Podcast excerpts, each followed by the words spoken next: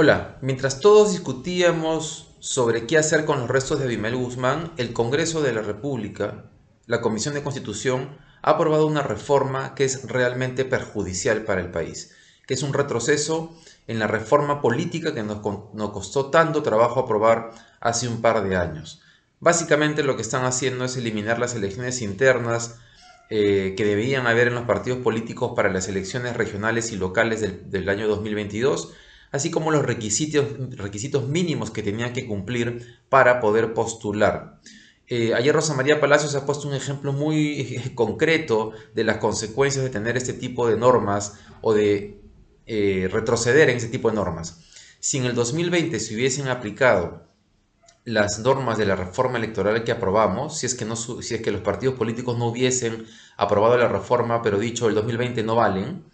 eh, Perú Libre no hubiese podido eh, ganar la elección ni participar en la elección a nivel nacional.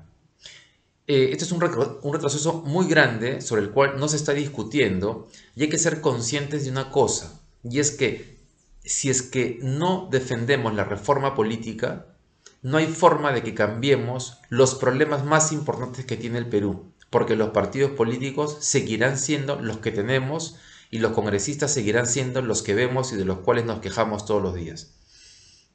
No es la única reforma que está en riesgo en estos días. La otra reforma en riesgo es la reforma educativa. Ayer Epicentro ha publicado una, un video, una noticia, una investigación en realidad de cómo un director del Ministerio de Educación está queriendo obligar a los funcionarios públicos a eliminar ciertas pruebas de evaluación a los docentes.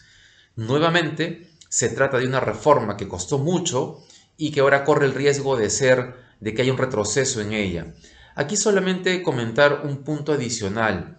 Eh,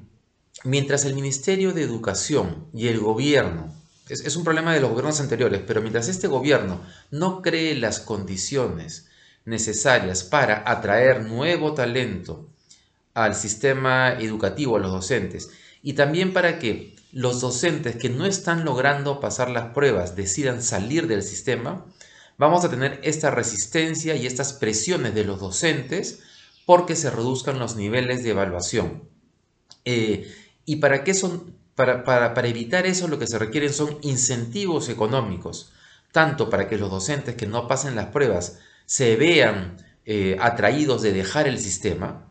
eh, es decir, darles, no sé, 12 sueldos, pero se retiran del sistema educativo, eh, y también se requiere aumentar las remuneraciones docentes para que haya otro perfil profesional y de personas capacitadas que quieran dedicarse a la docencia en escuelas públicas. Mientras eso no pase, por más que nos parezca bien o mal, va a haber, van a seguir habiendo resistencias de este sector de los docentes que, por los problemas estructurales justamente del sistema educativo, no van a estar capacitados para eh, cumplir con los requisitos a los cuales deberíamos aspirar todos o las capacidades que deberíamos aspirar que tengan los profesores de escuelas públicas. Entonces, eh,